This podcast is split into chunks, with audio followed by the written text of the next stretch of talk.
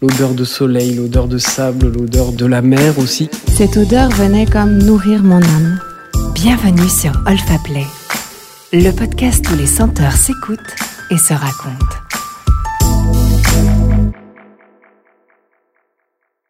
Chamade de Mathilde Muller.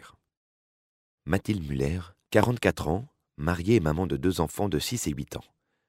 Je suis née à Nancy et j'ai vécu en Lorraine durant les 30 premières années de ma vie.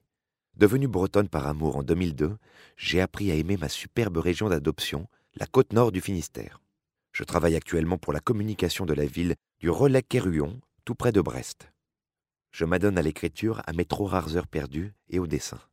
J'aime les personnages puissants, les destinées extraordinaires, la complexité des relations humaines, la folie latente qui habite chacun de nous.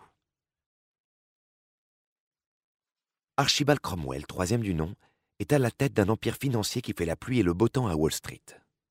Archibald Cromwell, troisième du nom, travaille beaucoup. Il est exigeant et intransigeant, ne supporte ni la médiocrité ni la faiblesse. Archibald Cromwell, troisième du nom, n'est pas cruel, il n'est pas raciste, pas misogyne, pas démocrate, mais pas républicain non plus. Archibald Cromwell, troisième du nom, n'a plus pleuré depuis longtemps. Il ne rit pas non plus. Il n'est pas malheureux, ne s'est même jamais posé la question de savoir s'il était heureux. Archibald Cromwell, troisième du nom, aurait continué à ne pas être pendant tout le reste de sa non-vie, mais il a pris l'ascenseur public aujourd'hui, car celui qui lui est exclusivement dévolu est en panne. L'ascenseur est vide. Archibald Cromwell, troisième du nom, est soulagé. Les échanges d'amabilité lui sont pénibles puisque ni le temps qu'il fait ni la victoire des Yankees en championnat ne le concernent. Mais voilà qu'à peine entré dans la cabine, il s'arrête, recule dans le hall et regarde autour de lui. Il ne rêve pas. Pendant une infime seconde, un temps imperceptible qui lui a pourtant fait l'effet d'un coup au thorax, lui coupant le souffle, il n'a plus été là dans cette cabine d'ascenseur métallique et froide. Il en est sûr. Il était dans la classe de Madame Bréa, en deuxième année de maternelle. Il revoit les grandes baies vitrées, cette lumière entrant sur trois côtés, et ressent soudain une bouffée de joie incommensurable. Archibald Cromwell est décontenancé, et il n'aime pas cela. Il fait un pas pour entrer dans l'ascenseur à nouveau, mais les portes se referment devant son nez son nez qui lui joue des tours puisqu'il a toujours l'impression de sentir le parfum de femme dont l'effluve délicat emplissait tout à l'heure l'ascenseur. Il n'ose plus inspirer. Le souvenir diffus de cette odeur si douce, qui vient de le replonger cinquante ans en arrière, pourrait disparaître à jamais. Le cœur d'Archibald Cromwell bat la chamade. Il écoute cette sensation très inhabituelle, mais n'est pas inquiet. Il trouve même cela plutôt agréable. Captant son visage dans le grand miroir du hall, il s'approche et découvre accroché à son si imperturbable visage un sourire enfantin qu'il ne se connaissait plus, et ses yeux qui pétillent. C'est décidé. Il attend le retour de la cabine, laissant les autres ascenseurs du hall déverser et charger le flot des employés de la tour Cromwell. C'est sûr, il y aura des rumeurs aujourd'hui dans les bureaux. Monsieur Cromwell est resté debout plusieurs minutes sans bouger dans le hall. Est-il fou? Est-ce un test? Mais Archibald Cromwell s'en fiche. Les minutes passent et il ressent de plus en plus d'impatience, comme s'il attendait un rendez-vous galant qui se faisait désirer. Quand enfin les portes s'ouvrent à nouveau, il s'engouffre dans la cabine et inspire à plein poumon. Mais trop de personnes sont passées depuis. Une odeur de transpiration lui évoque soudain le vestiaire de foot de son collège, un effluve de vieux cuir, le fauteuil solennel depuis lequel son père le réprimandait des heures durant, caché derrière un nuage de fumée de pipe. Une multitude de senteurs flottent dans l'air. Mais du parfum de femme, plus aucune trace. Juste un souvenir trop fugace pour demeurer. Le sourire s'efface alors du visage d'Archibald Cromwell, troisième du nom. Les portes se referment, l'emportant vers la réunion hebdomadaire du conseil d'administration. Plus tard, ce soir-là, il fut tenté de reprendre le même chemin pour rentrer chez lui, s'arrêta devant la cabine puis renonça. Archibald Cromwell, troisième du nom, a essayé opiniâtrement. Il a souhaité ardemment travailler intensément à redevenir l'Archibald Cromwell, troisième du nom, d'avant l'ascenseur. Il y serait arrivé si Julietta, sa gouvernante, n'avait pas fort opportunément retrouvé la clé du vieux secrétaire de Madame Cromwell mère. Archibald avait tenu à conserver ce meuble au décès de celle-ci, sachant qu'il renfermait un ouvrage de collection qu'il souhaitait offrir à un émir du Moyen-Orient, partenaire très précieux pour ses affaires. Il déverrouilla donc le secrétaire, espérant que ses souvenirs sur la présence de l'ouvrage étaient exacts, mais ce furent d'autres souvenirs qui l'assaillirent quand l'abattant se souleva. Une odeur de bois et d'encre se dégagea du meuble, projetant Archibald Cromwell à l'école maternelle George Washington dans la classe de Madame Brea. Une jolie femme brune, à la coupe en boule, qui mangeait toujours une pomme à la récréation, pendant qu'Archie jouait avec ses camarades dans le bac à sable, sous la rangée de peupliers dont on disait qu'une rivière secrète coulait dessous. Ses copains, c'étaient Douglas, Teddy et le gros Stanley. Le vendredi, il y avait sport dans la grande salle décorée de mosaïques multicolores. Il s'était coincé une fois la main entre les lattes d'un banc dans cette salle et avait beaucoup pleuré, craignant de ne pas réussir à se libérer.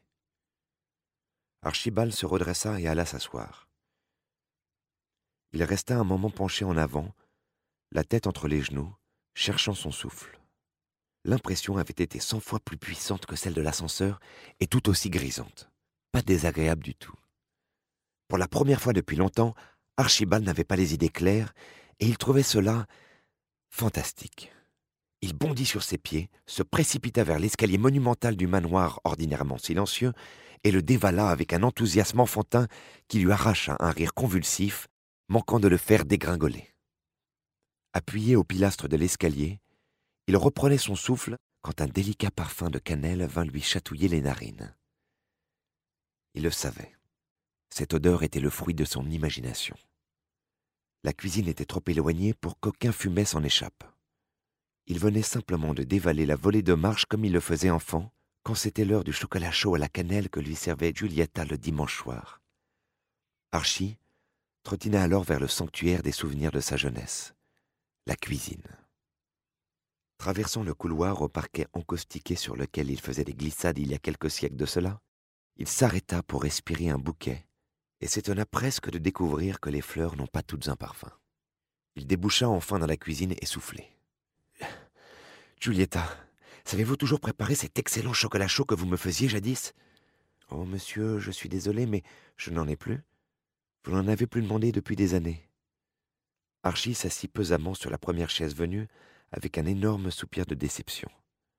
La vieille gouvernante sourit avec tendresse et dit Mais en revanche, j'ai de quoi faire des pancakes au sirop d'érable. Le visage d'Archie s'illumina.